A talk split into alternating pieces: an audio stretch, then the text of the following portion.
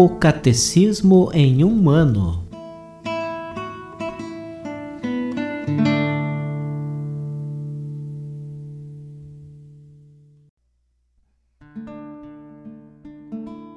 Olá, eu sou Antônio, seminarista da Diocese de Ponta Grossa, no Paraná.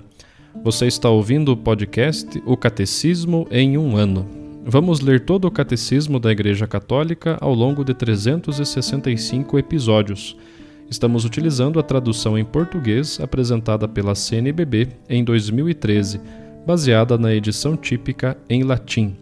Baixe o plano de leitura por meio de um link que você encontra na página do Instagram, arroba o Catecismo em um ano, ou na descrição deste podcast.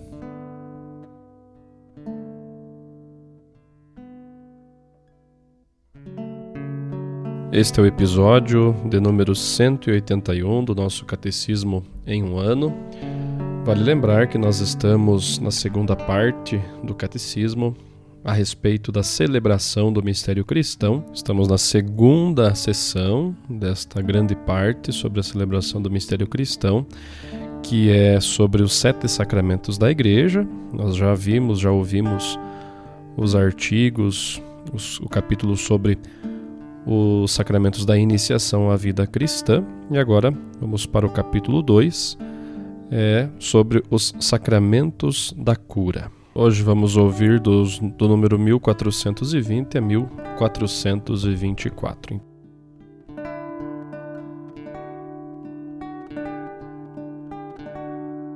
Os sacramentos da cura.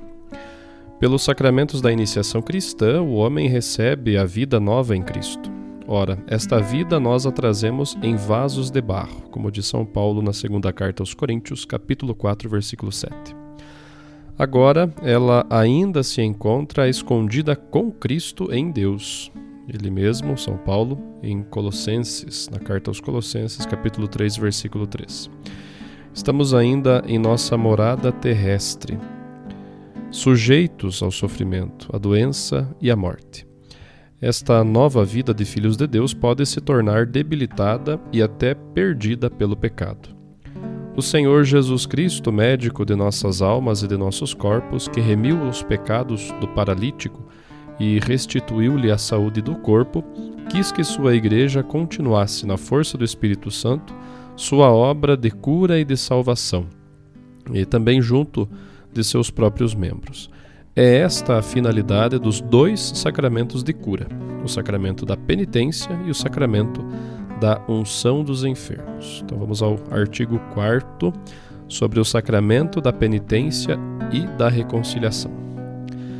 Aqueles que se aproximam do sacramento da penitência obtêm da misericórdia divina o perdão da ofensa feita a Deus e ao mesmo tempo são reconciliados com a igreja que feriram, que feriram ao pecarem e a qual colabora para a sua conversão com caridade, exemplo e orações. Como se chama este sacramento? Chama-se sacramento da conversão, pois realiza sacramentalmente o convite de Jesus à conversão, o caminho de volta ao Pai, do qual a pessoa se afastou pelo pecado.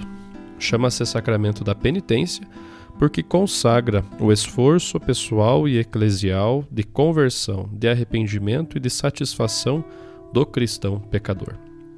Chama-se sacramento da confissão, porque a declaração, a confissão dos pecados diante do sacerdote é elemento essencial deste sacramento. Em sentido profundo, esse sacramento também é uma confissão, conhecimento, reconhecimento e louvor da santidade de Deus e de sua misericórdia para com o homem pecador. É também denominado sacramento do perdão, porque pela absolvição sacramental do sacerdote, Deus concede o perdão e a paz. Chama-se sacramento da reconciliação, porque dá ao pecador o amor de Deus que reconcilia. Reconciliai-vos com Deus, como diz São Paulo na segunda carta aos Coríntios, capítulo 5, versículo 20. Quem vive do amor misericordioso de Deus está pronto para responder ao apelo do Senhor. Vai primeiro reconciliar-te com o teu irmão. Jesus, no capítulo 5 de Mateus, versículo 24.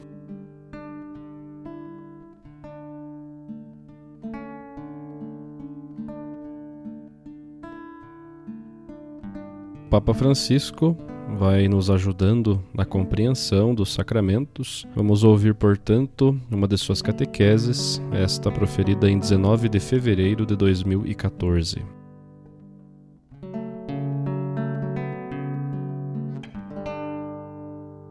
Através dos sacramentos da iniciação cristã, do batismo, da confirmação e da Eucaristia, o homem recebe a vida nova em Cristo Pois bem, todos nós sabemos que trazemos esta vida em vasos de barro. Ainda estamos submetidos à tentação, ao sofrimento, à morte, e por causa do pecado, até podemos perder a nossa a nova vida. Por isso, o Senhor Jesus quis que a Igreja continuasse a sua obra de salvação, também a favor dos próprios membros, em particular com os sacramentos da reconciliação e da unção dos enfermos que podem ser unidos sob o nome de sacramentos da cura. O sacramento da reconciliação é um sacramento de cura.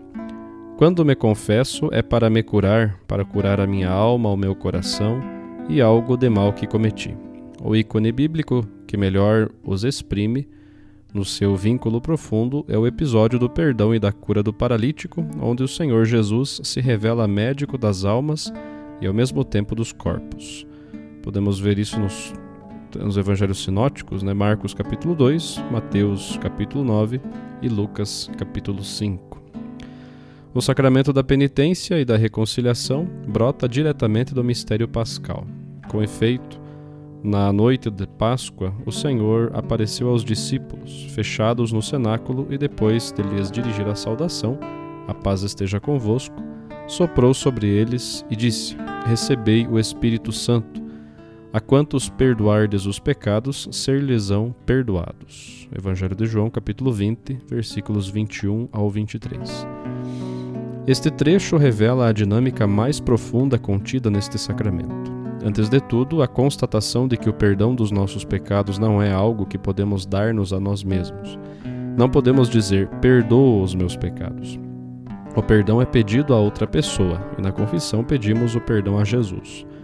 O perdão não é fruto dos nossos esforços, mas uma dádiva, um dom do Espírito Santo que nos enche do lavacro da misericórdia e da graça que brota incessantemente do coração, do coração aberto de Jesus crucificado e ressuscitado. Em segundo lugar, recorda-nos que só se nos deixarmos reconciliar no Senhor Jesus com o Pai e com os irmãos, conseguiremos verdadeiramente alcançar a paz. E todos nós sentimos isto no coração quando nos confessamos com um peso na alma, com um pouco de tristeza. E quando recebemos o perdão de Jesus, alcançamos a paz, aquela paz da alma tão boa que somente Jesus nos pode dar, só Ele. Ao longo do tempo, a celebração deste sacramento passou de uma forma pública, porque no início era feita publicamente, para a pessoal, para a forma reservada da confissão. Contudo, isto não deve fazer-nos perder a matriz eclesial, que constitui o contexto vital. Com efeito, a comunidade cristã é o lugar onde o Espírito se torna presente, que renova os corações no amor de Deus, fazendo de todos os irmãos um só em Cristo Jesus. Eis então por que motivo não é suficiente pedir perdão ao Senhor na nossa mente e no nosso coração, mas é necessário confessar humildemente e confiadamente os nossos pecados ao ministro da Igreja.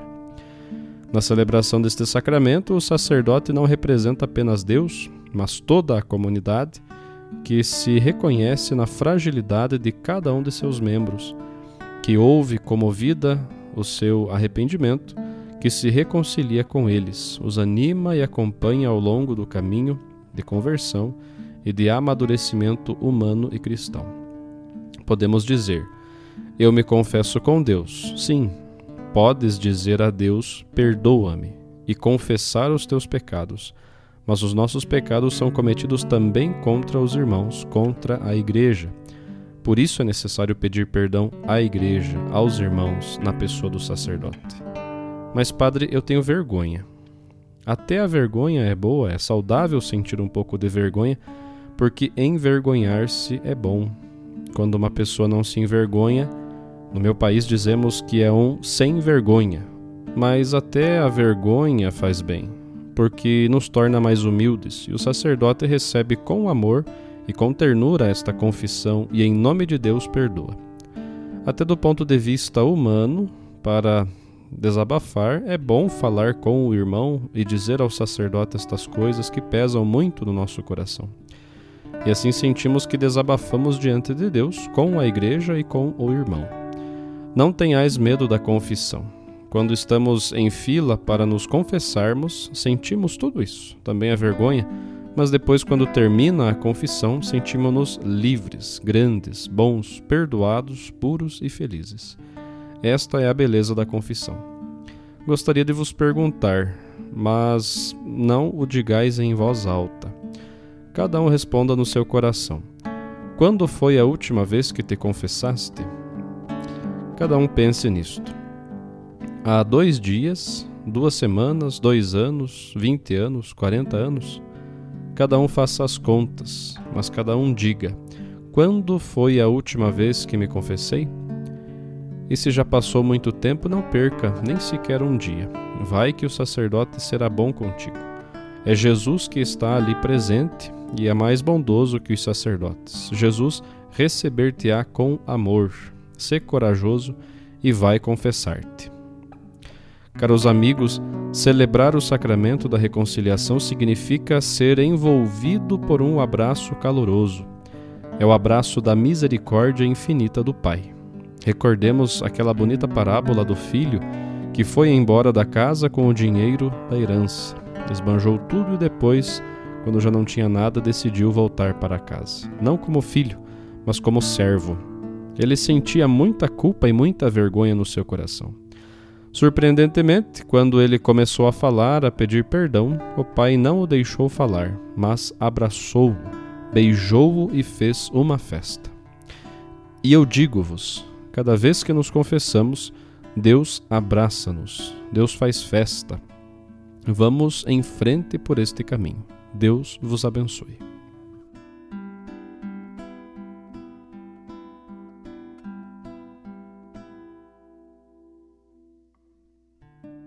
Os textos das catequeses papais encontram-se na íntegra no site da Santa Sé, vatican.va.